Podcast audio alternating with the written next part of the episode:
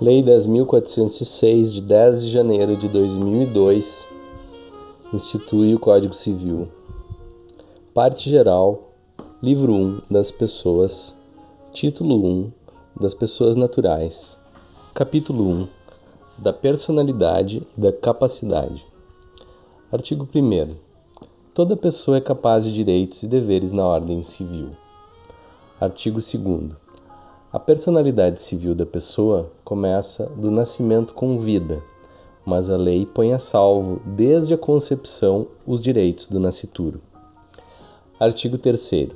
São absolutamente incapazes de exercer pessoalmente os atos da vida civil os menores de 16 anos.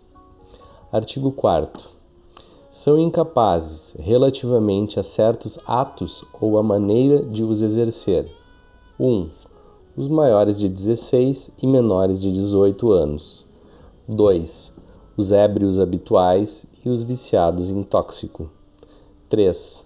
Aqueles que, por causa transitória ou permanente, não puderem exprimir sua vontade. 4. Os pródigos. Parágrafo único. A capacidade dos indígenas será regulada por legislação especial. Artigo 5 a menoridade cessa aos 18 anos completos, quando a pessoa fica habilitada à prática de todos os atos da vida civil. Parágrafo único. Cessará para os menores a incapacidade. 1. Um, pela concessão dos pais ou de um deles na falta do outro, mediante instrumento público, independentemente de homologação judicial ou por sentença do juiz ouvido o tutor se o menor tiver 16 anos completos. 2. Pelo casamento. 3. Pelo exercício de emprego público efetivo. 4. Pela colação de grau em curso de ensino superior. 5. Pelo estabelecimento civil ou comercial ou pela existência de relação de emprego, desde que, em função deles, o menor com 16 anos completos tenha economia própria. Artigo 6. A existência da pessoa natural termina com a morte. Presume-se esta, quanto aos ausentes, nos casos em que a lei autoriza a abertura de sucessão definitiva. Artigo 7. Pode ser declarada a morte presumida sem decretação de ausência. 1 se for extremamente provável a morte de quem estava em perigo de vida. 2. Se alguém, desaparecido em campanha ou feito prisioneiro, não for encontrado até dois anos após o término da guerra. Parágrafo único. A declaração da morte presumida nesses casos somente poderá ser requerida depois de esgotadas as buscas e averiguações, devendo a sentença fixar a data provável do falecimento. Artigo 8. Se dois ou mais indivíduos falecerem na mesma ocasião, não se podendo averiguar se algum dos comorientes precedeu aos outros, presumir-se-ão simultaneamente mortos. Artigo 9. Serão registrados em registro público: 1 os nascimentos, casamentos e óbitos. 2. A emancipação por outorga dos pais ou por sentença do juiz. 3. A interdição por incapacidade absoluta ou relativa. 4. A sentença declaratória de ausência e de morte presumida. Artigo 10. Far-se-á a verbação em registro público. 1 das sentenças que decretarem a nulidade ou anulação do casamento, o divórcio, a separação judicial e o restabelecimento da sociedade conjugal. 2. Dos atos judiciais ou extrajudiciais que declararem ou reconhecerem a filiação. 3 foi revogado pela Lei 12.010 de 2009. Capítulo 2 dos Direitos da Personalidade. Artigo 11. Com exceção dos casos previstos em lei, os direitos da personalidade são intransmissíveis e irrenunciáveis, não podendo o seu exercício sofrer limitação voluntária. Artigo 12. pode-se exigir que cesse a ameaça ou a lesão a direito da personalidade e reclamar perdas e danos sem prejuízo de outras sanções previstas em lei. Parágrafo único. Em se tratando de morto, terá legitimidade para requerer a medida prevista neste artigo o cônjuge sobrevivente ou qualquer parente em linha reta ou colateral até o quarto grau. Artigo 13. Salvo por exigência médica, é defeso o ato de disposição do próprio corpo quando importar diminuição permanente da integridade física ou contrariar os bons costumes. Parágrafo único. O ato previsto neste artigo será admitido para fins de transplante na forma estabelecida em lei. Artigo 14. É válida, com um objetivo científico ou altruístico, a disposição gratuita do próprio corpo, no todo ou em parte, para depois da morte. Parágrafo único. O ato de disposição pode ser livremente revogado a qualquer tempo. Artigo 15. Ninguém pode ser constrangido a submeter-se, com risco de vida, a tratamento médico ou a intervenção cirúrgica. Artigo 16. Toda pessoa tem direito ao nome, nele compreendidos o pré-nome e o sobrenome. Artigo 17. O nome da pessoa não pode ser empregado por outrem em publicações ou representações que a exponham ao desprezo público, ainda quando não haja intenção difamatória.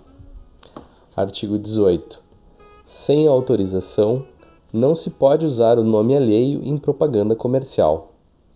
Artigo 19.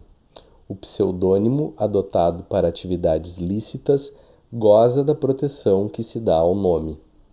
Artigo 20 salvo se autorizadas ou se necessárias à administração da justiça ou à manutenção da ordem pública, a divulgação de escritos, a transmissão da palavra ou a publicação, a exposição ou a utilização da imagem de uma pessoa poderão ser proibidas, a seu requerimento e sem prejuízo da indenização que couber, se lhe atingirem a honra, a boa fama ou a respeitabilidade, ou se se destinarem a fins comerciais.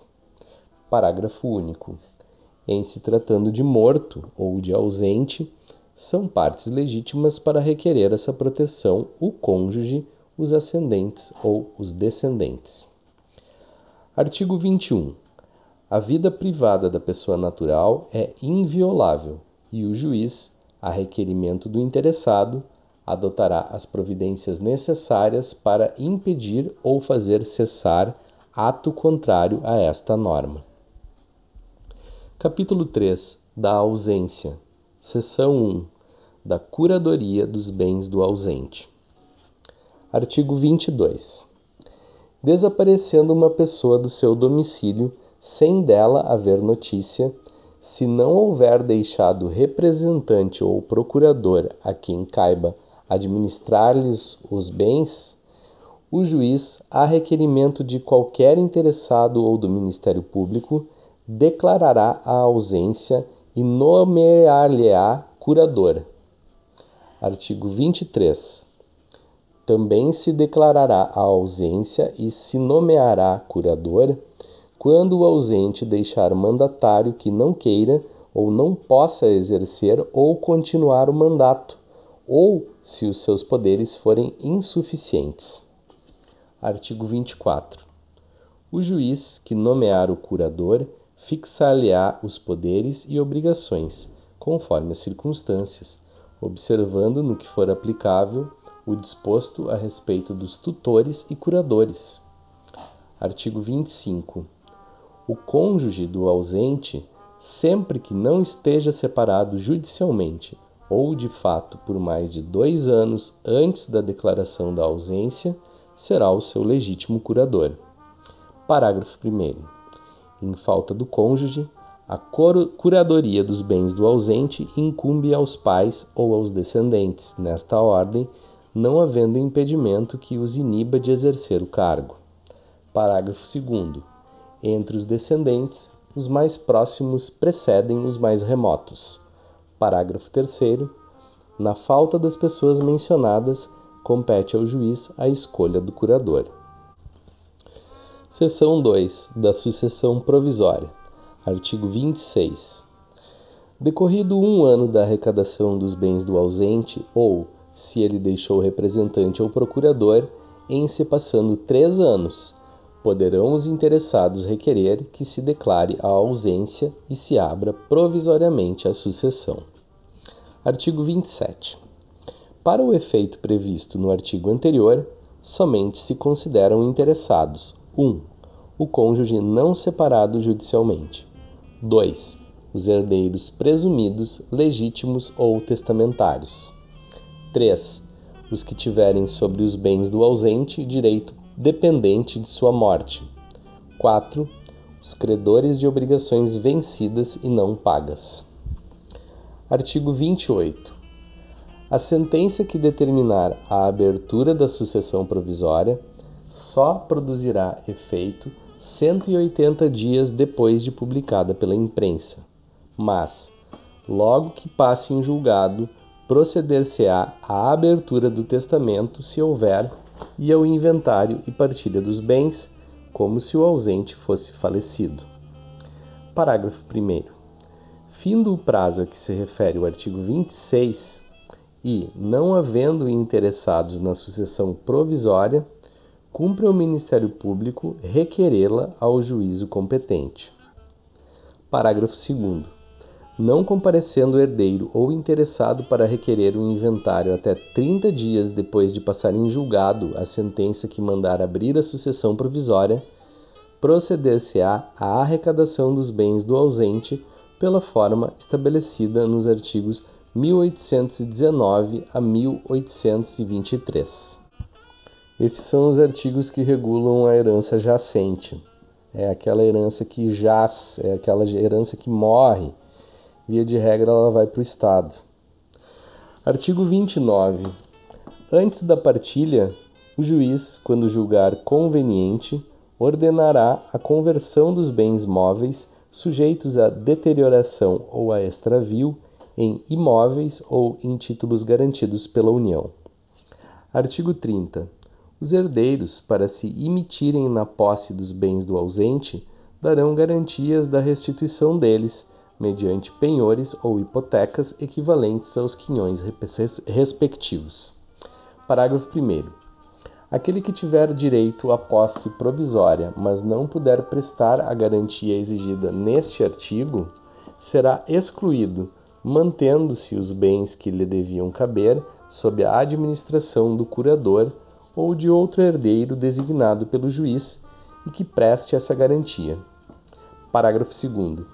Os ascendentes, os descendentes e o cônjuge, uma vez provada a sua qualidade de herdeiros, poderão, independentemente de garantia, entrar na posse dos bens do ausente. Artigo 31. Os imóveis do ausente só se poderão alienar, não sendo por desapropriação ou hipotecar, quando o juiz ordene, o ordene, para lhes evitar a ruína. Artigo 32. Empossados nos bens, os sucessores provisórios ficarão representando ativa e passivamente o ausente, de modo que contra eles correrão as ações pendentes e as que de futuro aquele forem movidas. Artigo 33. O descendente, ascendente ou cônjuge que for sucessor provisório do ausente fará seus todos os frutos e rendimentos dos bens que a este couberem. Os outros sucessores, porém, deverão capitalizar metade desses frutos e rendimentos, segundo disposto no artigo 29, de acordo com o representante do Ministério Público, e prestar anualmente contas ao juiz competente. Parágrafo único. Se o ausente aparecer e ficar provado que a ausência foi voluntária e injustificada, perderá ele, em favor do sucessor, sua parte nos frutos e rendimentos. Artigo 34. O excluído, segundo o artigo 30 da posse provisória, poderá, justificando falta de meios, requerer que lhe seja lhe seja entregue metade dos rendimentos do quinhão que lhe tocaria. Artigo 35. Se durante a posse provisória se provar a época exata do falecimento do ausente, considerar-se-á nesta data aberta a sucessão em favor dos herdeiros que o eram aquele tempo. Artigo 36. Se o ausente aparecer ou se lhe provar a existência, depois de estabelecida a posse provisória, cessarão para logo as vantagens dos sucessores nela emitidos ficando, todavia, obrigados a tomar as medidas assecuratórias precisas até a entrega dos bens a seu dono. Seção 2. Da sucessão definitiva. Dez anos depois de passada em julgado a sentença que concede a abertura da sucessão provisória, poderão os interessados requerer a sucessão definitiva e o levantamento das calções prestadas. Pode-se, artigo 38, pode-se requerer a sucessão definitiva também, provando-se que o ausente conta 80 anos de idade e que de 5 datam as últimas notícias dele. Artigo 39. Regressando o ausente nos 10 anos seguintes à abertura da sucessão definitiva, ou algum de seus descendentes ou ascendentes, aquele ou estes haverão só os bens existentes no estado em que se acharem, os subrogados em seu lugar, ou o preço que os herdeiros e demais interessados houverem recebido pelos bens alienados depois daquele tempo. Parágrafo único. C. Nos dez anos a que se refere este artigo, o ausente não regressar e nenhum interessado promover a sucessão definitiva, os bens arrecadados passarão ao domínio do município ou do Distrito Federal, se localizados nas respectivas circunscrições, incorporando-se ao domínio da União quando situados em território federal. Título 2 das Pessoas Jurídicas, Capítulo 1 Disposições Gerais. Artigo 40. As pessoas jurídicas são de direito público, interno ou externo e de direito privado. Artigo 41. São pessoas jurídicas de direito público interno. 1. A União. 2. Os Estados, o Distrito Federal e os territórios. 3. Os municípios. 4. As autarquias e, inclusive, as associações públicas. 5. As demais entidades de caráter público criadas por lei. Parágrafo único. Salvo disposição em contrário, as pessoas jurídicas de direito público a que se tenha dado estrutura de direito privado regem-se no que couber quanto ao seu funcionamento pelas normas deste Código. Artigo 42. São pessoas jurídicas de direito público externo os estados estrangeiros e todas as pessoas que forem regidas pelo direito internacional público. Artigo 43. As pessoas jurídicas de direito público interno são civilmente responsáveis por atos dos seus agentes que nessa qualidade causem danos a terceiros, ressalvado o direito regressivo contra os causadores do dano, se houver, por parte destes, culpa ou dolo. Artigo 44. São pessoas jurídicas de direito privado: 1. As associações, 2. As sociedades, 3. As fundações, 4. As organizações religiosas. 5. Os partidos políticos. 6. As empresas individuais de responsabilidade limitada. Parágrafo 1. São livres a criação, a organização, a estrutura interna e o funcionamento das organizações religiosas, sendo vedado ao poder público negar-lhes reconhecimento ou registro dos atos constitutivos e necessários ao seu funcionamento. Parágrafo 2. As disposições concernentes às associações aplicam-se subsidiariamente às sociedades que são objeto do livro 2 da parte especial deste Código. Parágrafo 3. Os partidos políticos serão organizados e funcionarão conforme o disposto em lei específica. Artigo 45. Começa a existência legal das pessoas jurídicas de direito privado com a inscrição do ato constitutivo no respectivo registro, precedida, quando necessário, de autorização ou aprovação do Poder Executivo, averbando-se no registro todas as alterações por que passar o ato constitutivo. Parágrafo único.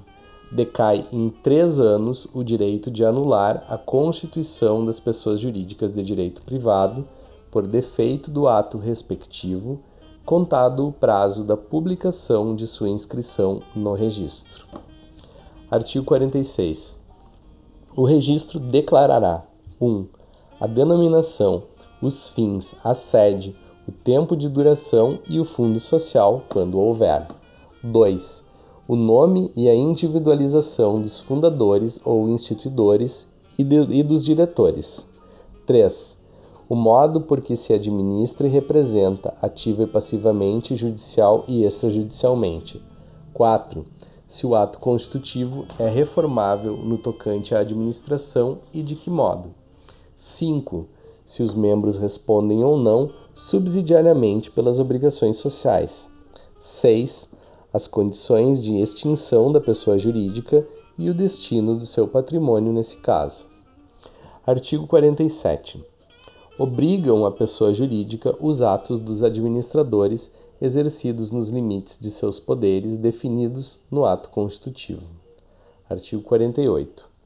Se a pessoa jurídica tiver administração coletiva, as decisões se tomarão pela maioria de votos dos presentes, salvo se o ato constitutivo dispuser de modo diverso. Parágrafo único.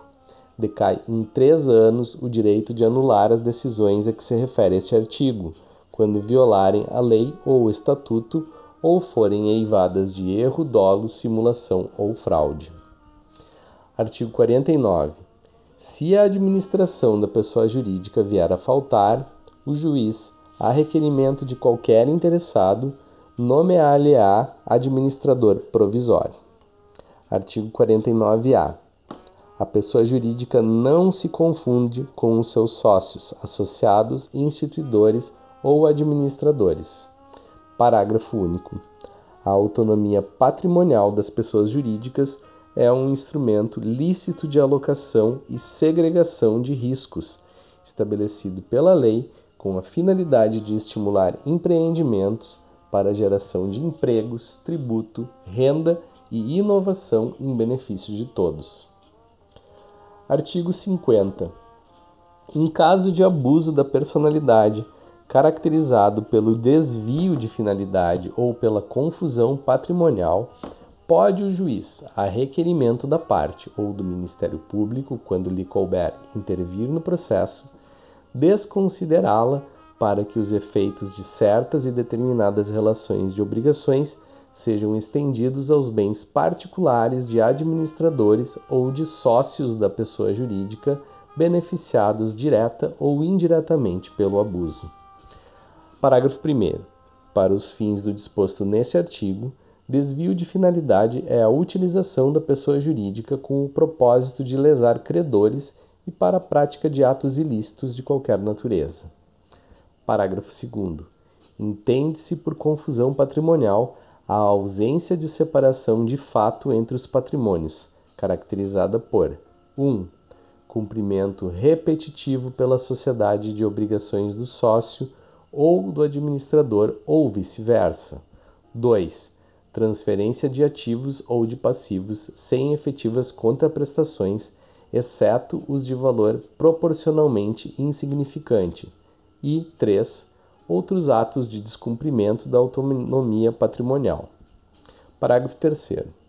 O disposto no caput nos parágrafos 1 e 2 deste artigo também se aplica à extensão das obrigações de sócios ou de administradores à pessoa jurídica. Parágrafo 4. A mera existência de grupo econômico sem a presença dos requisitos de que trata o caput deste artigo não autoriza desconsideração da personalidade da pessoa jurídica. Parágrafo 5. Não constitui desvio de finalidade a mera expansão ou a alteração da finalidade original da atividade econômica específica da pessoa jurídica. Artigo 51. Nos casos de dissolução da pessoa jurídica ou cassada a autorização para seu funcionamento, ela subsistirá para os fins de liquidação até que esta se conclua. Parágrafo 1. far-se-á no registro onde a pessoa jurídica estiver inscrita a averbação de sua dissolução. Parágrafo 2 As disposições para a liquidação das sociedades aplicam-se no que couber às demais pessoas jurídicas de direito privado. Parágrafo 3 Encerrada a liquidação, promover-se-á o cancelamento da inscrição da pessoa jurídica. Artigo 52. Aplica-se às pessoas jurídicas no que couber a proteção dos direitos da personalidade. Capítulo 2 das Associações. Artigo 53.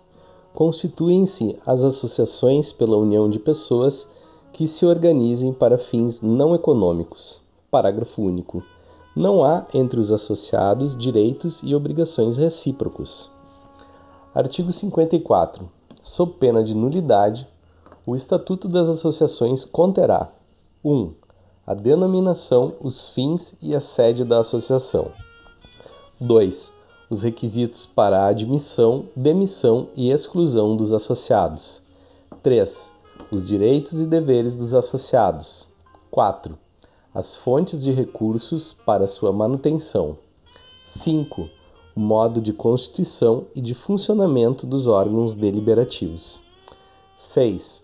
As condições para a alteração das disposições estatutárias e para a dissolução. 7. A forma de gestão administrativa e de aprovação das respectivas contas. Artigo 55. Os associados devem ter iguais direitos mas o Estatuto poderá instituir categorias com vantagens especiais. Artigo 56. A qualidade de associado é intransmissível se o Estatuto não dispuser o contrário. Parágrafo único. Se o associado for titular de quota ou fração ideal do patrimônio da associação, a transferência daquela não importará de per si na atribuição da qualidade de associado ao adquirente ou ao herdeiro, salvo disposição diversa do Estatuto. Artigo 57. A exclusão do associado só é admissível havendo justa causa, assim reconhecida em procedimento que assegure direito de defesa e de recurso, nos termos previstos no Estatuto. O parágrafo único foi revogado. Artigo 58 nenhum associado poderá ser impedido de exercer direito ou função que lhe tenha sido legitimamente conferido, a não ser nos casos e pela forma previstos na lei ou no estatuto. Artigo 59. Compete privativamente à Assembleia Geral: 1. Destituir os administradores. 2. Alterar o estatuto. Parágrafo único. Para as deliberações a que se referem os incisos 1 e 2 deste artigo, é exigido deliberação da Assembleia especialmente convocada para esse fim, cujo quórum será o estabelecido no Estatuto, bem como os critérios de eleição dos administradores. Artigo 60. A convocação dos órgãos deliberativos far-se-á na forma do Estatuto, garantido a um quinto dos associados o direito de promovê-la. Artigo 61.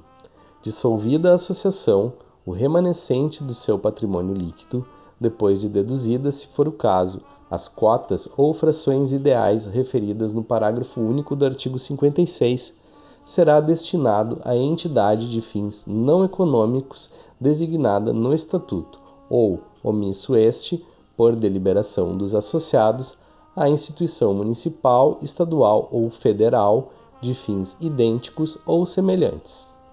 Parágrafo 1.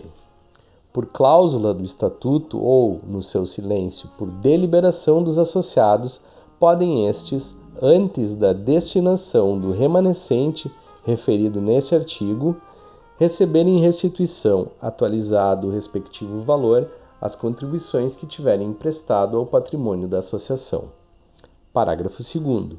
Não existindo no município, no estado, no Distrito Federal ou no território em que a associação tiver sede instituição nas condições indicadas neste artigo, o que remanescer do seu patrimônio se devolverá à Fazenda do Estado, do Distrito Federal ou da União. Capítulo 3 das Fundações Artigo 62. Para criar uma fundação, o seu instituidor fará, por escritura pública ou testamento, dotação especial de bens livres, especificando o fim a que se destina e declarando, se quiser, a maneira de administrá-la. Parágrafo único. A fundação somente poderá constituir-se para fins de 1. Um, assistência social. 2. Cultura, defesa e conservação do patrimônio histórico e artístico. 3. Educação. 4. Saúde. 5. Segurança alimentar e nutricional.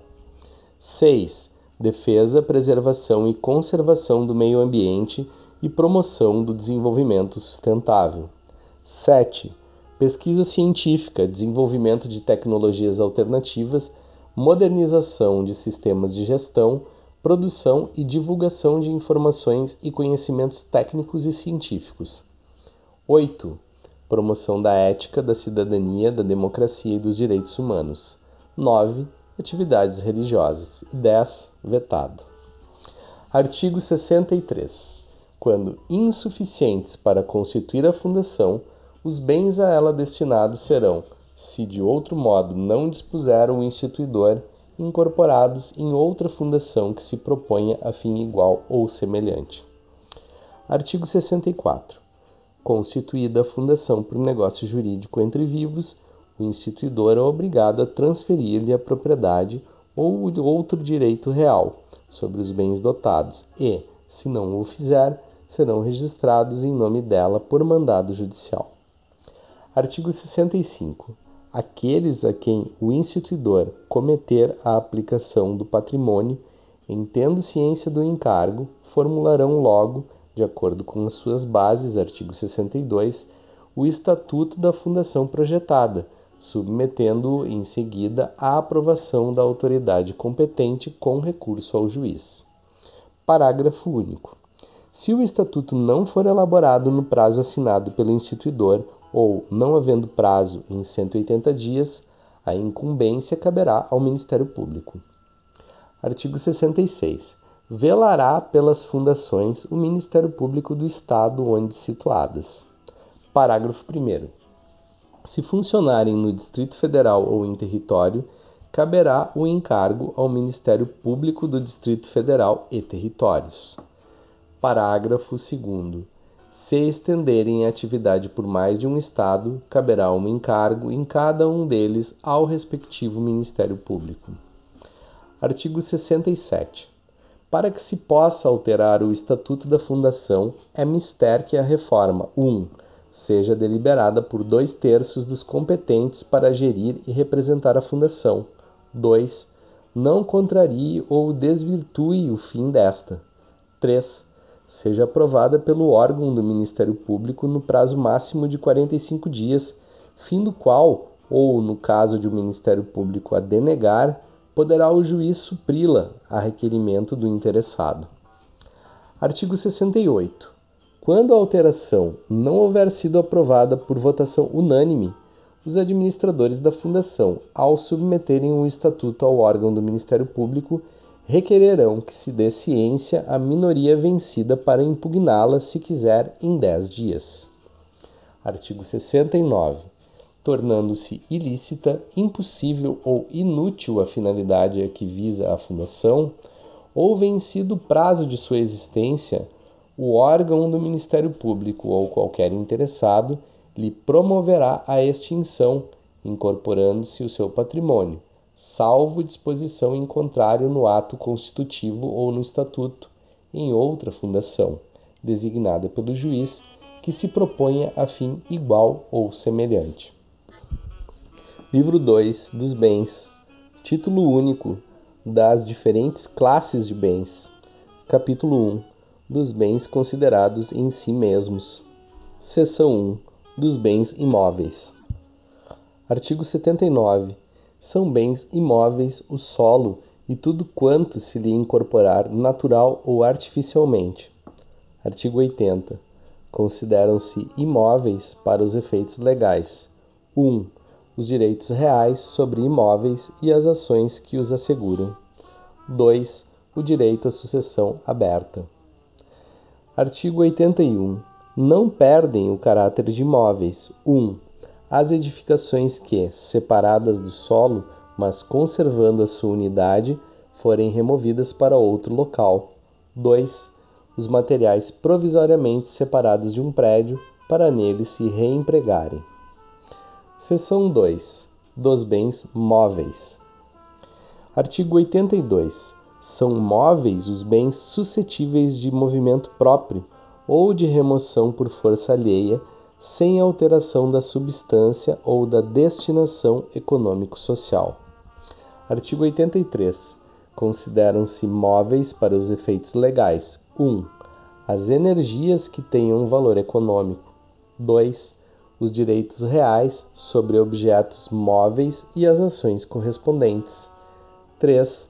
Os direitos pessoais de caráter patrimonial e respectivas ações. Artigo 84.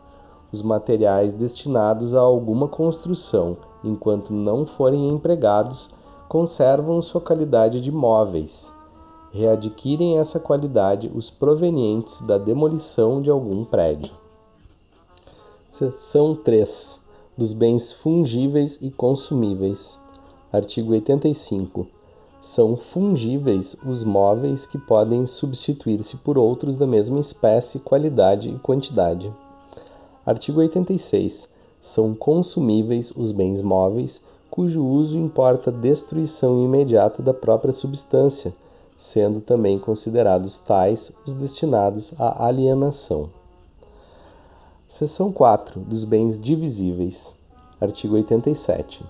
Bens divisíveis são os que se podem fracionar sem alteração na sua substância, diminuição considerável de valor ou prejuízo do uso a que se destinam. Artigo 88. Os bens naturalmente divisíveis podem tornar-se indivisíveis por determinação da lei ou por vontade das partes. Seção 5 dos bens singulares e coletivos. Artigo 89. São singulares os bens que, embora reunidos, se consideram de per si, independentemente dos demais. Artigo 90.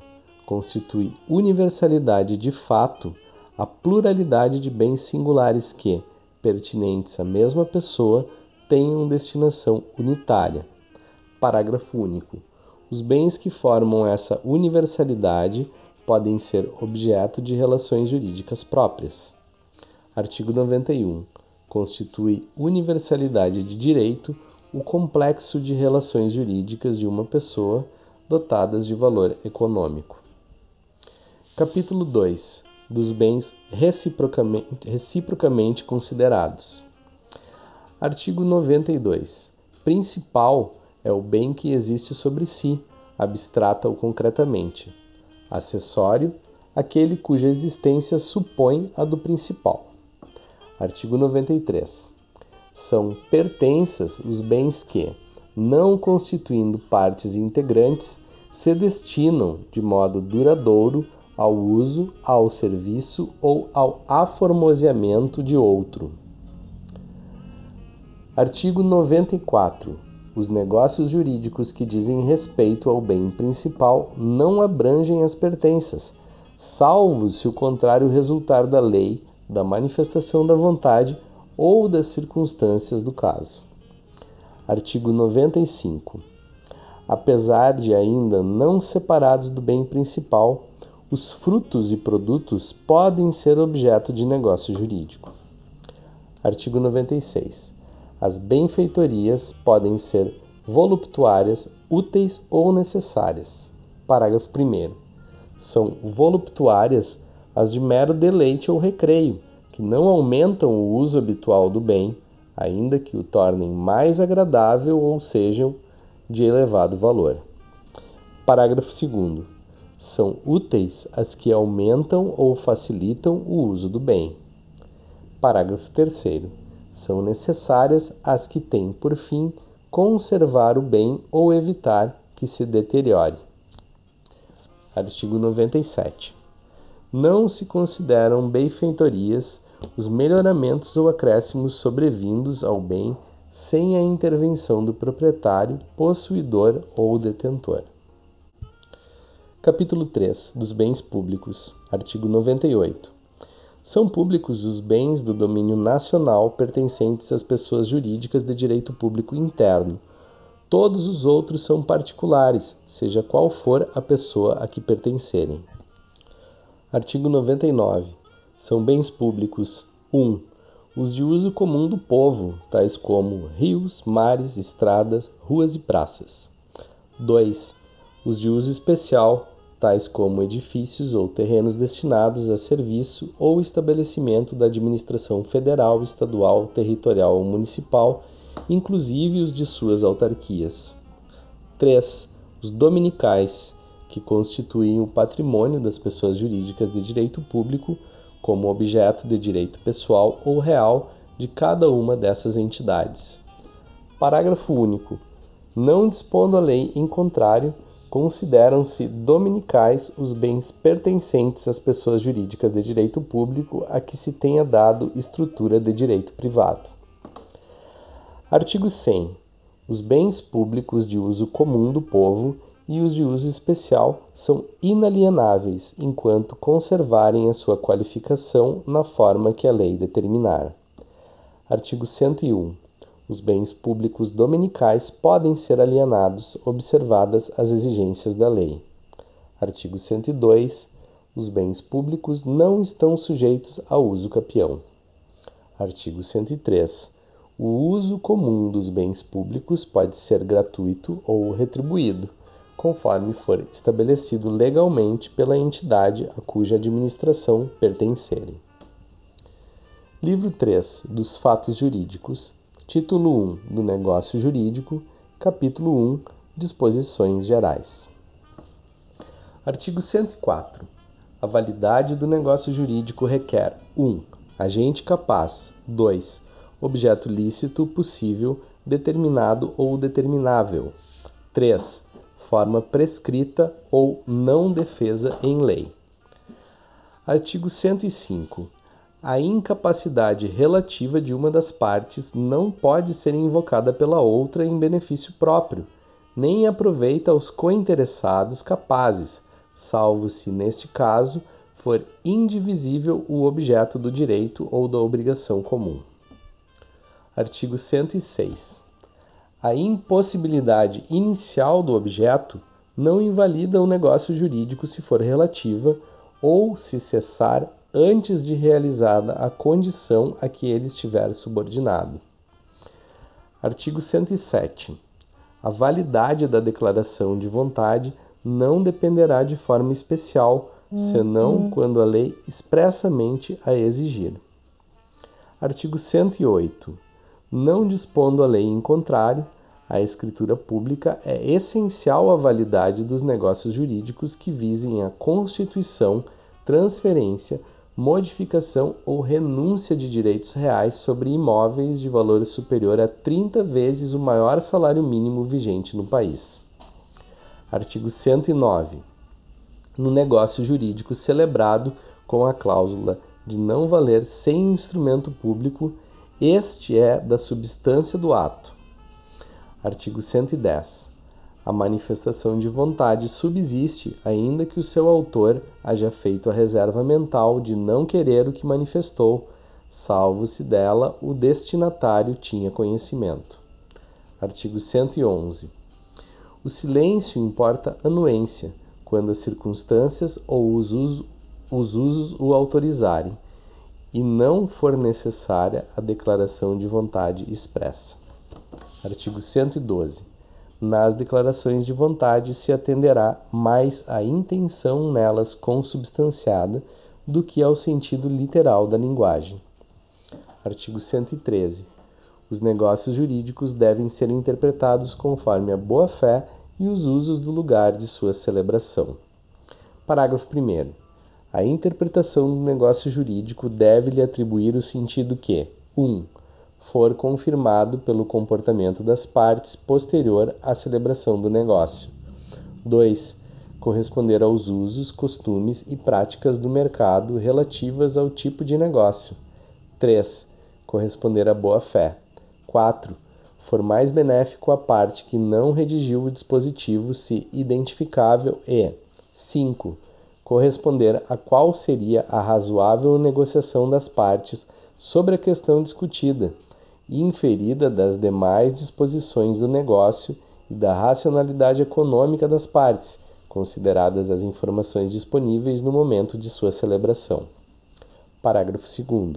As partes poderão livremente pactuar regras de interpretação, de preenchimento de lacunas e de integração dos negócios jurídicos diversas daquelas previstas em lei.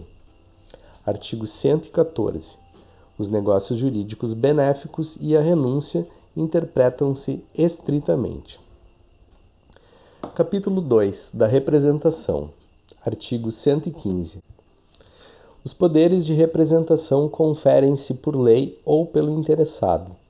Artigo 116.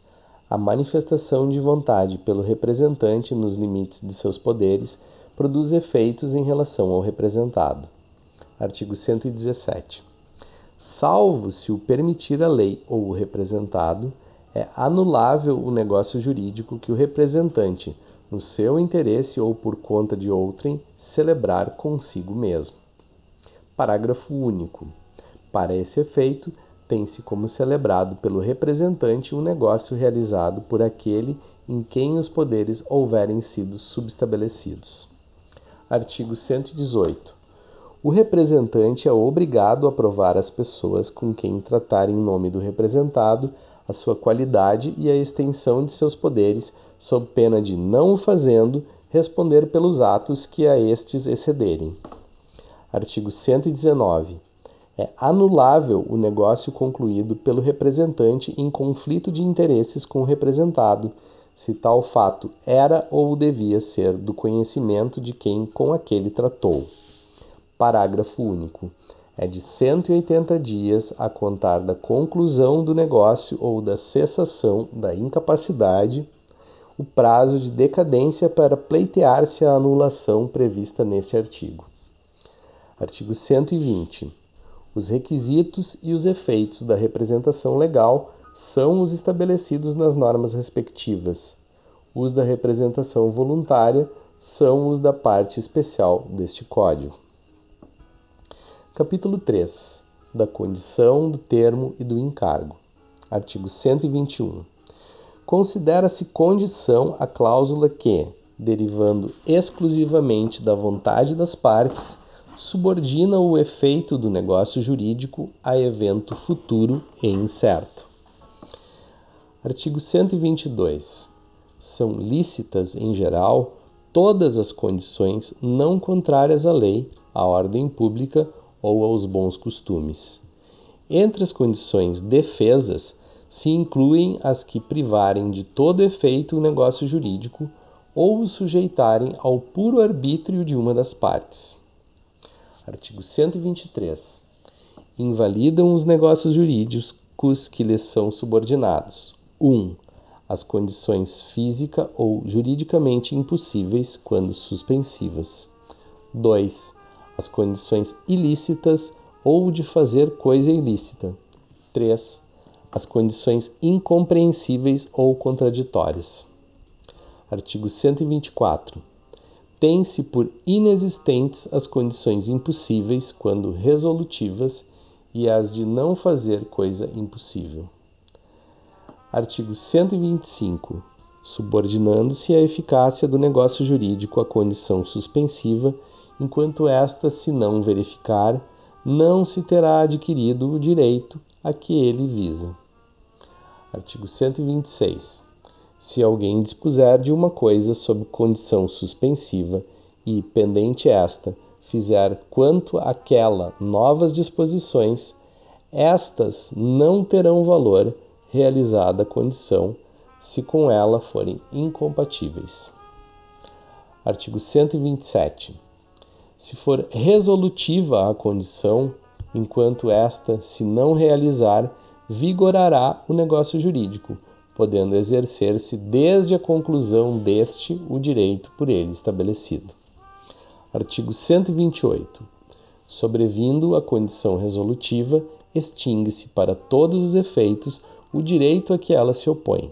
Mas, se aposta a um negócio de execução continuada ou periódica, a sua realização, salvo disposição em contrário, não tem eficácia quanto aos atos já praticados, desde que compatíveis com a natureza da condição pendente e conforme aos ditames de boa-fé. Artigo 129. Reputa-se verificada quanto aos efeitos jurídicos a condição cujo implemento for maliciosamente obstado pela parte a quem desfavorecer, considerando-se ao contrário não verificada condição maliciosamente levada a efeito por aquele a quem aproveita o seu implemento. Artigo 130. Ao titular do direito eventual, nos casos de condição suspensiva ou resolutiva, é permitido praticar os atos destinados a conservá-lo. Artigo 131. O termo inicial suspende o exercício, mas não a aquisição do direito. Artigo 132. Salvo disposição legal ou convencional em contrário, computam-se os prazos, excluído o dia do começo e incluído o do vencimento. Parágrafo 1. Se o dia do vencimento cair em feriado, considerar-se-á prorrogado o prazo até o seguinte dia útil. Parágrafo 2. Meado considera-se em qualquer mês o seu 15º dia. Parágrafo 3 os prazos de meses e anos expiram no dia de igual número do de início ou no imediato, se faltar exata correspondência. Parágrafo 4. Os prazos fixados por hora contar-se-ão de minuto a minuto. Artigo 133. Nos testamentos, presume-se o prazo em favor do herdeiro, e nos contratos, em proveito do devedor, salvo quanto a esses se do teor do instrumento ou das circunstâncias resultar que se estabeleceu a benefício do credor ou de ambos os contratantes. Artigo 134.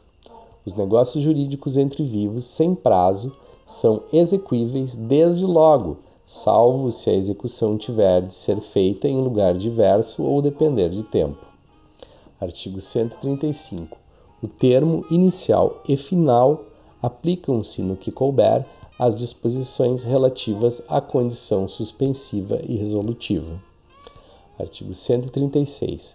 O encargo não suspende a aquisição nem o exercício do direito, salvo quando expressamente imposto no negócio jurídico pelo disponente como condição suspensiva.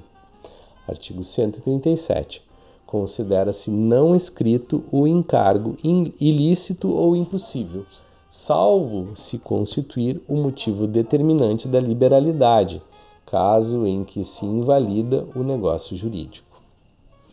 Capítulo 4 dos defeitos do negócio jurídico. Seção 1 do erro ou ignorância. Artigo 138.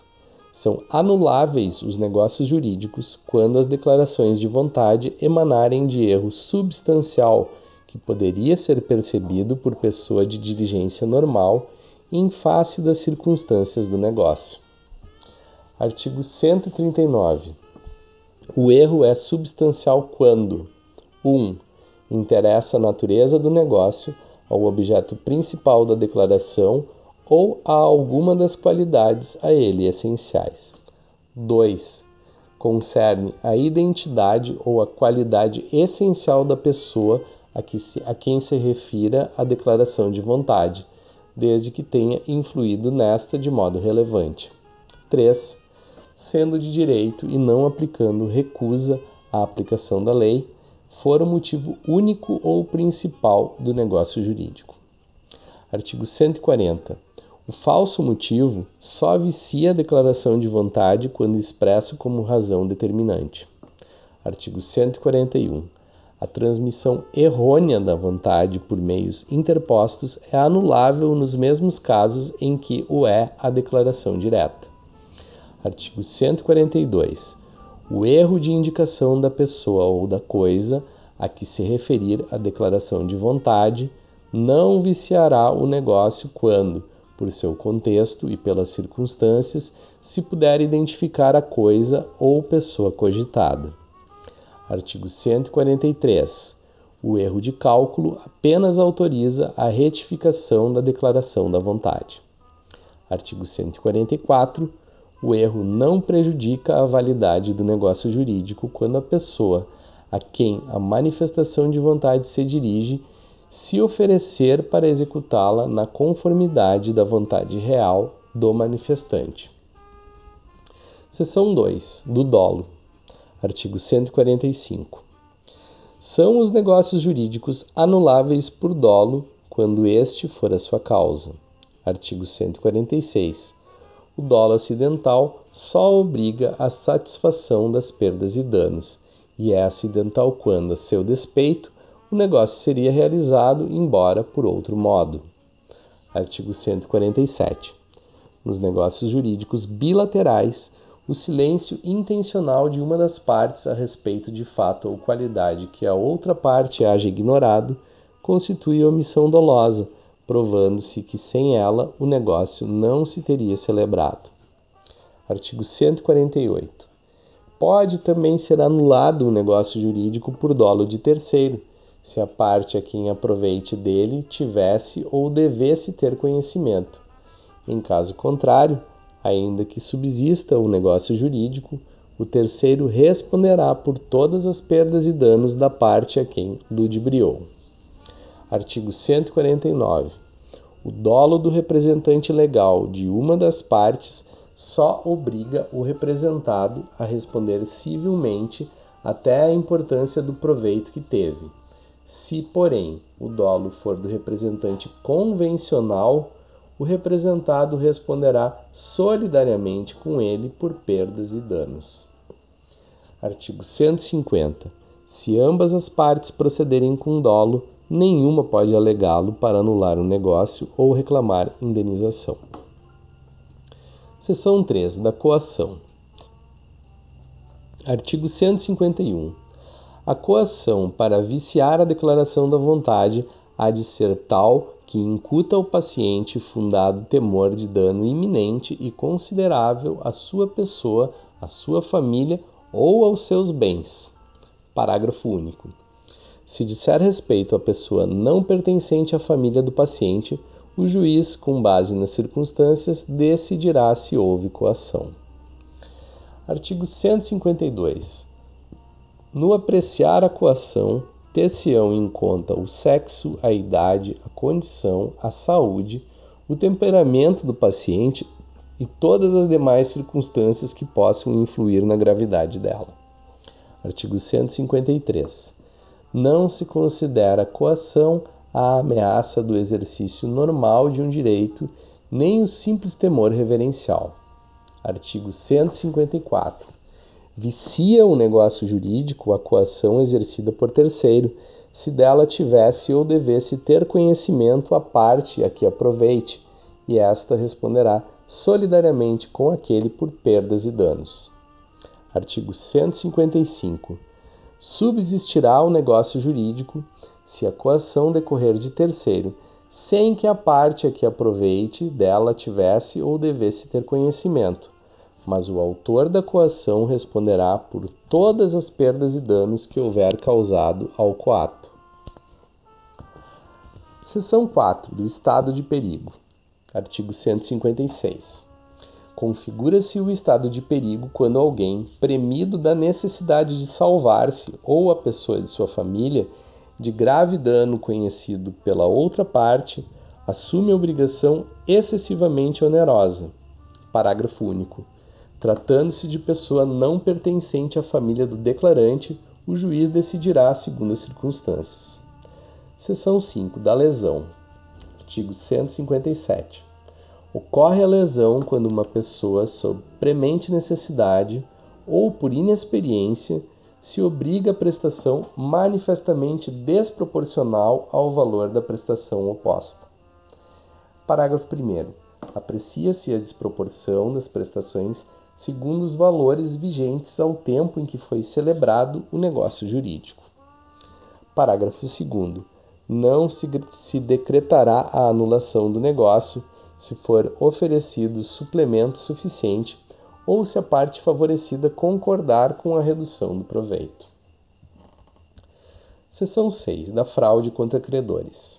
Artigo 158. Os negócios de transmissão gratuita de bens ou remissão de dívida, se os praticar o devedor já insolvente ou por eles reduzido à insolvência, ainda quando o ignore, poderão ser anulados pelos credores quirografários como lesivos dos seus direitos. Parágrafo 1. Igual direito assiste aos credores cuja garantia se tornar insuficiente. Parágrafo 2. Só os credores que já o eram ao tempo daqueles atos podem pleitear a anulação deles. Artigo 159 serão igualmente anuláveis os contratos onerosos do devedor insolvente, quando a insolvência for notória ou houver motivo para ser conhecida do outro contratante. Artigo 160. Se o adquirente dos bens do devedor insolvente ainda não tiver pago o preço e este for aproximadamente o corrente, desobrigar-se-á depositando-o em juízo com a citação de todos os interessados. Parágrafo único. Se inferior, o adquirente, para conservar os bens, poderá depositar o preço que lhes corresponda ao valor real. Artigo 161. A ação, nos casos dos artigos 158 e 159, poderá ser intentada contra o devedor insolvente, a pessoa que com ele celebrou a estipulação considerada fraudulenta, ou terceiros adquirentes que hajam procedido de má fé. Artigo 162 o credor quirografário que receber do devedor insolvente o pagamento da dívida ainda não vencida ficará obrigado a repor em proveito do acervo sobre que se tenha de efetuar o concurso de credores aquilo que recebeu. Artigo 163. Presumem-se fraudatórias dos direitos dos outros credores as garantias de dívidas que o devedor insolvente tiver dado a algum credor. Artigo 164 presumem-se, porém, de boa fé e valem os negócios ordinários indispensáveis à manutenção do estabelecimento mercantil, rural ou industrial ou à subsistência do devedor e de sua família. Artigo 165. Anulados os negócios fraudulentos, a vantagem resultante reverterá em proveito do acervo sobre que se tenha de efetuar o concurso de credores. Parágrafo único. Se esses negócios tinham por único objeto atribuir direitos preferenciais mediante hipoteca, penhor ou anticrese, sua invalidade importará somente na anulação da preferência ajustada. Capítulo 5 da invalidade do negócio jurídico. Artigo 166. É nulo o negócio jurídico quando 1. Um, celebrado por pessoa absolutamente incapaz. 2 for ilícito, impossível ou indeterminável o seu objeto. 3. O motivo determinante comum a ambas as partes for ilícito. 4. Não revestir a forma prescrita em lei. 5. For preterida alguma solenidade que a lei considere essencial para sua validade. 6. Tiver por objetivo fraudar lei imperativa. 7 a lei taxativamente o declarar nulo ou proibir-lhe a prática sem combinar sanção. Artigo 167. É nulo o negócio jurídico simulado, mas subsistirá o que se dissimulou, se válido for na substância e na forma. Parágrafo 1. Haverá simulação nos negócios jurídicos quando 1. Um, aparentarem conferir ou transmitir direitos a pessoas diversas daquelas às quais realmente se conferem ou transmitem. 2. Contiverem declaração, confissão, condição ou cláusula não verdadeira. 3. Os instrumentos particulares forem antedatados ou pós-datados. Parágrafo 2. Ressalvam-se os direitos de terceiros de boa-fé em face dos contraentes do negócio jurídico simulado. Artigo 168. As nulidades dos artigos antecedentes podem ser alegadas por qualquer interessado ou pelo Ministério Público quando lhe couber intervir. Parágrafo único. As nulidades devem ser pronunciadas pelo juiz quando conhecer do negócio jurídico ou dos seus efeitos e as encontrar provadas, não lhe sendo permitido supri-las, ainda que a requerimento das partes. Artigo 169. O negócio jurídico nulo não é suscetível de confirmação, nem convalesce pelo decurso do tempo.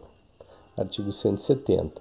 Se, porém, o negócio jurídico nulo contiver os requisitos de outro, subsistirá este quando o fim a que visavam as partes permitir supor que o teriam querido se houvesse imprevisto a nulidade.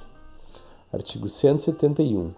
Além dos casos expressamente declarados na lei, é anulável o negócio jurídico. 1. Um, por incapacidade relativa do agente. 2. Por vício resultante de erro, dolo, coação, estado de perigo, lesão ou fraude contra credores. Artigo 172. O negócio anulável pode ser confirmado pelas partes, salvo direito de terceiro. Artigo 173. O ato de confirmação deve conter a substância do negócio celebrado e a vontade expressa de mantê-lo. Artigo 174. É excusada a confirmação expressa, quando o negócio já foi cumprido em parte pelo devedor ciente do vício que o inquinava. Artigo 175. A confirmação expressa ou a execução voluntária de negócio anulável nos termos do artigo 172 a 174 importa a extinção de todas as ações ou exceções de que contra ele dispusesse o devedor. Artigo 176. Quando a anulabilidade do ato resultar da falta de autorização de terceiro, será validado se este a der posteriormente. Artigo 177. A anulabilidade não tem efeito antes de julgada por sentença, nem se pronuncia de ofício. Só os interessados a podem alegar e aproveita exclusivamente aos que a alegarem, salvo o caso de solidariedade ou indivisibilidade. Artigo 178. É de quatro anos o prazo de decadência para pleitear-se a anulação do negócio jurídico, contado. 1. Um, no caso de coação, do dia em que ela cessar. 2. No de erro, dolo, fraude contra credores, estado de perigo ou lesão, do dia em que se realizou o negócio jurídico. 3. No de atos de incapazes, do dia em que cessar a incapacidade. Artigo 179 quando a lei dispuser que determinado ato é anulável, sem estabelecer prazo para pleitear-se a anulação, será este de dois anos a contar da data da conclusão do ato. Artigo 180. O menor entre 16 e 18 anos não pode, para eximir-se de uma obrigação, invocar a sua idade se dolosamente a ocultou quando inquirido pela outra parte ou se, no ato de, de obrigar-se, declarou-se maior. Artigo 181. Ninguém pode reclamar o que, por uma obrigação anulada, pagou a um incapaz, se não provar que reverteu em proveito dele a importância paga. Artigo 182. Anulado o negócio jurídico, restituir-se-ão as partes ao Estado em que antes dele se achavam, e, não sendo possível restituí-las, serão indenizadas com o equivalente. Artigo 183. A invalidade do instrumento não induza do negócio jurídico sempre que este puder provar-se por outro meio. Artigo 184. Respeitadas a intenção das partes, respeitada a intenção das partes, a invalidade parcial de um negócio jurídico não o prejudicará na parte válida, se esta for separável. A invalidade da obrigação principal implica a das obrigações acessórias, mas a destas não induz a da obrigação principal. Título 2 dos atos jurídicos lícitos. Artigo 185. Aos atos jurídicos lícitos que não sejam negócios jurídicos, aplicam-se no que couber as disposições do título anterior. Título 3 dos atos ilícitos. Artigo 186. Aquele que, por ação ou omissão voluntária, negligência ou imprudência, violar de direito e causar dano a outrem, ainda que exclusivamente moral, comete ato ilícito. Artigo 187. Também comete ato ilícito o titular de um direito que, ao exercê-lo, excede manifestamente os limites impostos pelo seu fim econômico ou social pela boa-fé ou pelos bons costumes. Artigo 188. Não constituem atos ilícitos: 1. Os praticados em legítima defesa ou no exercício regular de um direito reconhecido. 2. A deterioração ou destruição da coisa alheia ou a lesão à pessoa a fim de remover perigo iminente. Parágrafo único. No caso do inciso 2, o ato será legítimo somente quando as circunstâncias o tornarem absolutamente necessário, não excedendo os limites do indispensável para a remoção do perigo. Título 4 da Prescrição e da Decadência, Capítulo 1 da Prescrição, Seção 1 Disposições Gerais. Artigo 189. Violado o direito, nasce para o titular a pretensão, a qual se extingue pela prescrição nos prazos a que aludem os artigos 205 e 206. Artigo 190. A exceção prescreve no mesmo prazo em que a pretensão. Artigo 191. A renúncia da prescrição pode ser expressa ou tácita e só valerá, sendo feita, sem prejuízo de terceiro, depois que a prescrição se consumar. Tácita é a renúncia quando se presume de fatos do interessado incompatíveis com a prescrição. Artigo 192. Os prazos de prescrição não podem ser alterados por acordo das partes. Artigo 193.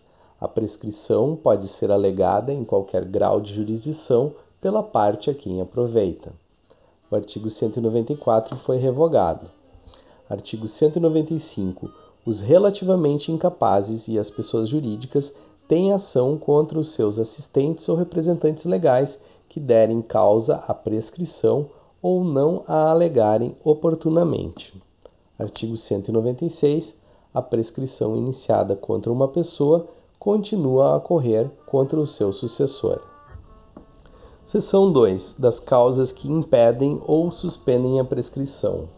Artigo 197. Não corre a prescrição: 1. Um, entre os cônjuges na constância da sociedade conjugal. 2. Entre ascendentes e descendentes durante o poder familiar. 3. Entre tutelados ou curatelados e seus tutores ou curadores durante a tutela ou curatela. Artigo 198. Também não corre a prescrição: 1. Um, contra os incapazes de que trata o artigo 3. 2. Contra os ausentes do país em serviço público da União, dos Estados ou dos municípios. 3. Contra os que se acharem servindo nas Forças Armadas em tempo de guerra. Artigo 199. Não corre igualmente a prescrição: 1. Pendendo condição suspensiva. 2. Não estando vencido o prazo. 3 pendendo ação de evicção. Artigo 200. Quando a ação se originar de fato que deva ser apurado no juízo criminal, não correrá a prescrição antes da respectiva sentença definitiva. Artigo 201. Suspensa a prescrição em favor de um dos credores solidários, só aproveitam os outros se a obrigação for indivisível. Artigo, eh, seção 3 das causas que interrompem a prescrição. Artigo 202. A interrupção da prescrição, que somente poderá ocorrer uma vez, dar-se-á 1. Um, por despacho do juiz, mesmo incompetente, que ordenar a citação, se o interessado a promover no prazo e na forma da lei processual. 2. Por protesto, nas condições do inciso antecedente. 3. Por protesto cambial. 4 pela apresentação do título de crédito em juízo de inventário ou em concurso de credores. 5. Por qualquer ato judicial que constitua em mora o devedor. 6. Por qualquer ato inequívoco, ainda que extrajudicial, que importe reconhecimento do direito pelo devedor. Parágrafo único. A prescrição interrompida recomeça a correr da data do ato que a interrompeu ou do último ato do processo para interromper. Artigo 203. A prescrição pode ser interrompida por qualquer interessado. Artigo 204. A interrupção da prescrição por um credor não aproveita aos outros. Semelhantemente, a interrupção operada contra o codevedor ou seu herdeiro não prejudica aos demais coobrigados. Parágrafo 1. A interrupção por um dos credores solidários aproveita aos outros assim como a interrupção efetuada contra o devedor solidário envolve os demais e seus herdeiros. Parágrafo 2. A interrupção operada contra um dos herdeiros do devedor solidário não prejudica os outros herdeiros ou devedores, senão quando se trate de obrigações e direitos indivisíveis. Parágrafo 3. A interrupção produzida contra o principal devedor prejudica o fiador. Seção 4. Dos prazos da prescrição. Artigo 205. A prescrição ocorre em 10 anos, quando a lei não lhe, fi, não lhe haja fixado prazo menor. Artigo 206. Prescreve. Parágrafo 1. Em um ano. Inciso 1. A pretensão dos hospedeiros ou fornecedores de víveres destinados a consumo no próprio estabelecimento para o pagamento da hospedagem ou dos alimentos. 2. A pretensão do segurado contra o segurador ou a deste contra aquele, contado o prazo. A. Para o segurado, no caso de seguro de responsabilidade civil, da data em que é citado para responder à ação de indenização proposta pelo terceiro prejudicado ou da data que a este indeniza com a anuência do segurador. B quanto aos demais seguros, da ciência do fato gerador da pretensão. 3. A pretensão dos tabeliães, auxiliares da justiça, serventuários judiciais, árbitros e peritos pela percepção de emolumentos, custas e honorários. 4. A pretensão contra os peritos pela avaliação dos bens que entraram para a formação do capital de sociedade anônima, contado da publicação da ata da Assembleia que aprovar o laudo. 5.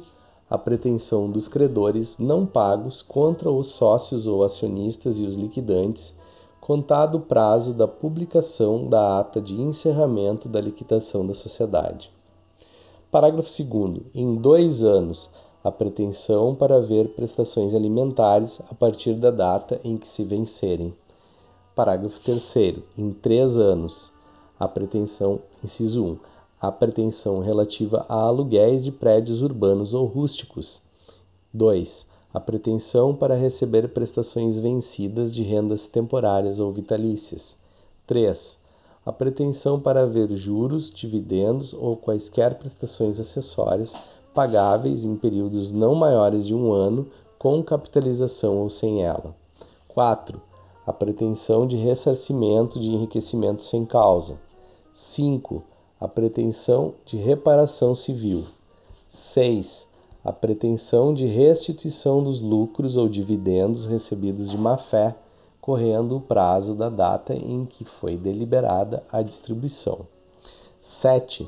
A pretensão contra as pessoas em seguida indicadas por violação da lei ou do estatuto, contado o prazo.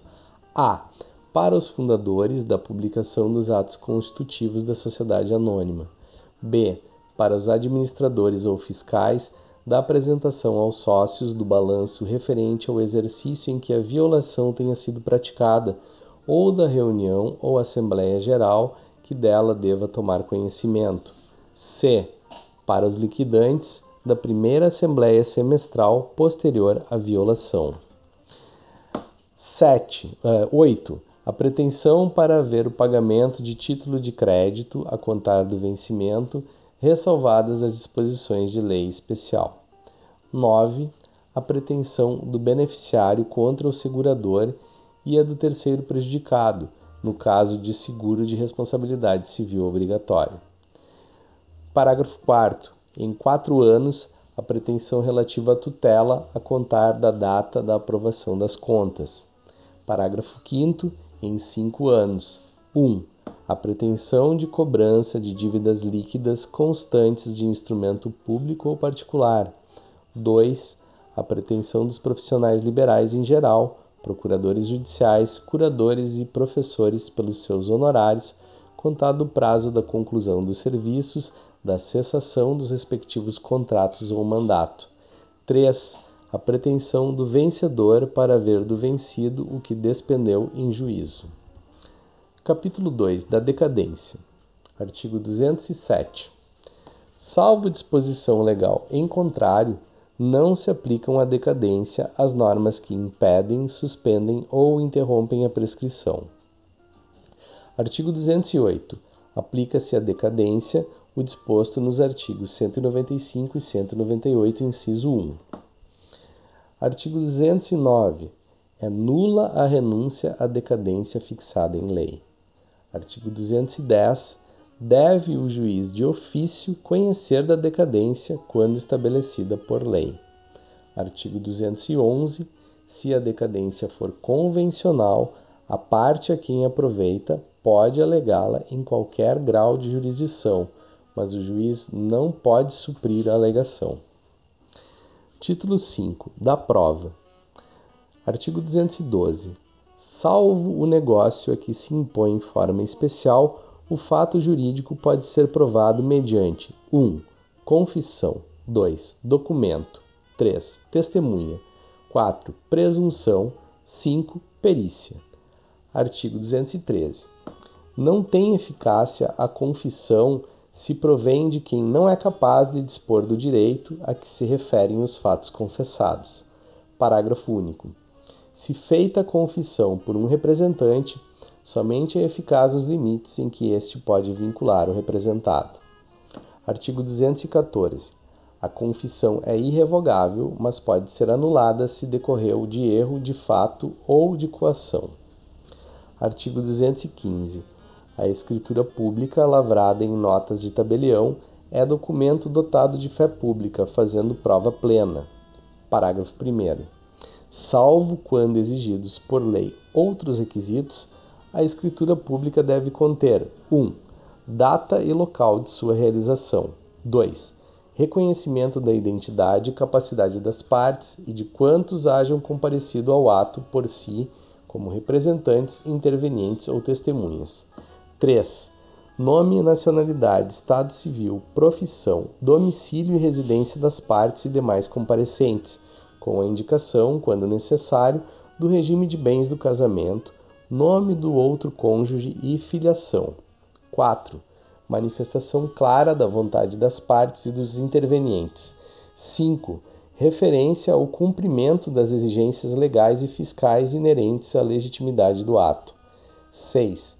Declaração de ter sido lida na presença das partes e demais comparecentes ou de que todos a leram. 7.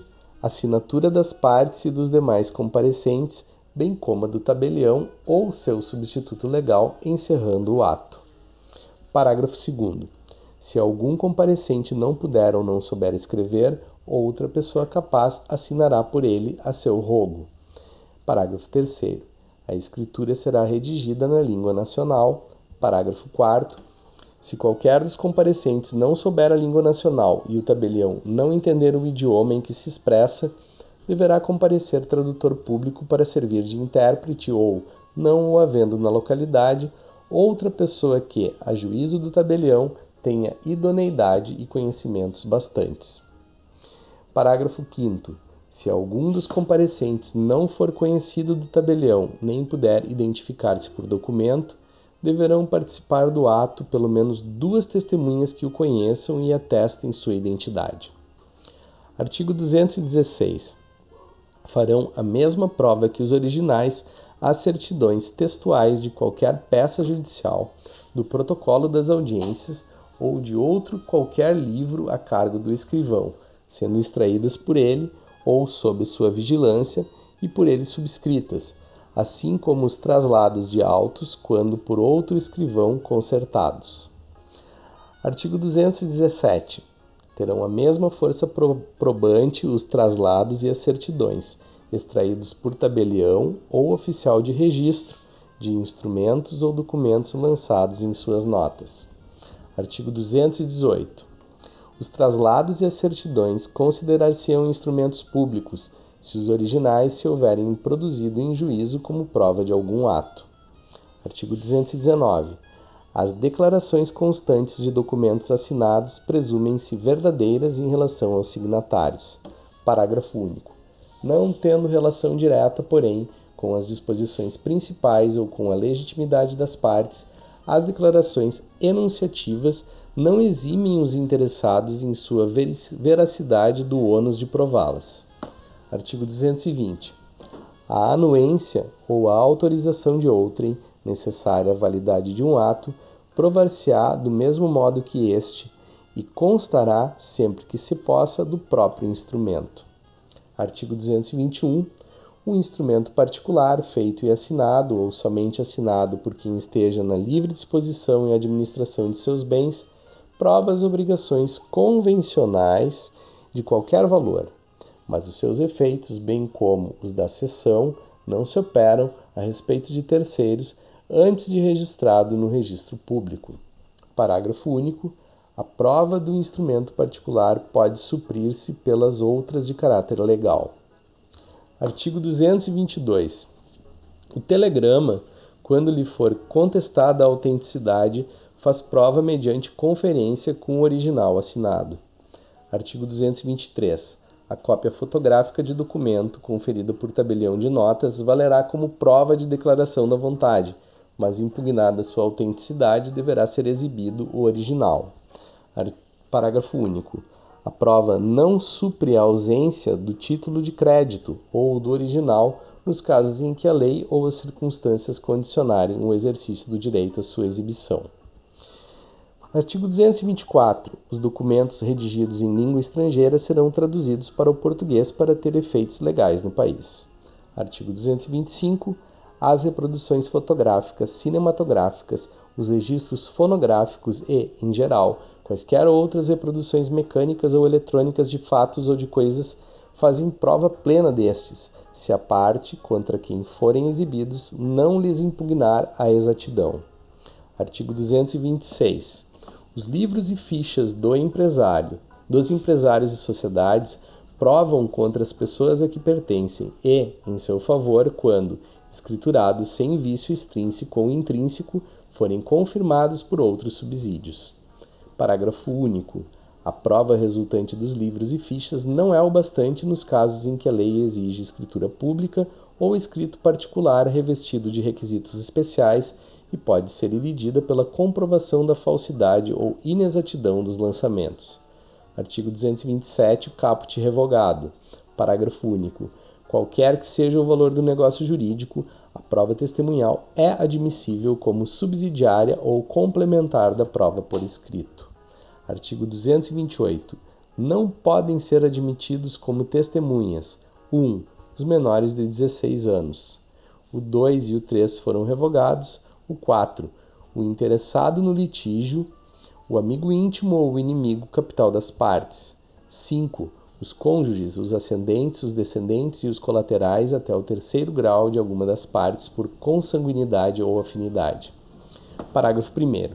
Para a prova de fatos que só elas eh, conheçam, pode o juiz admitir o depoimento das pessoas a que se refere este artigo. Parágrafo 2. A pessoa com deficiência poderá testemunhar com, em igualdade de condições com as demais pessoas, sendo-lhe assegurados todos os recursos de tecnologia assistiva. Artigo 229 e 230, ambos revogados. Artigo 231. Aquele que se negar a submeter-se a exame médico necessário não poderá aproveitar-se de sua recusa. Artigo 232. A recusa à perícia médica ordenada pelo juiz poderá suprir a prova que se pretendia obter com o exame.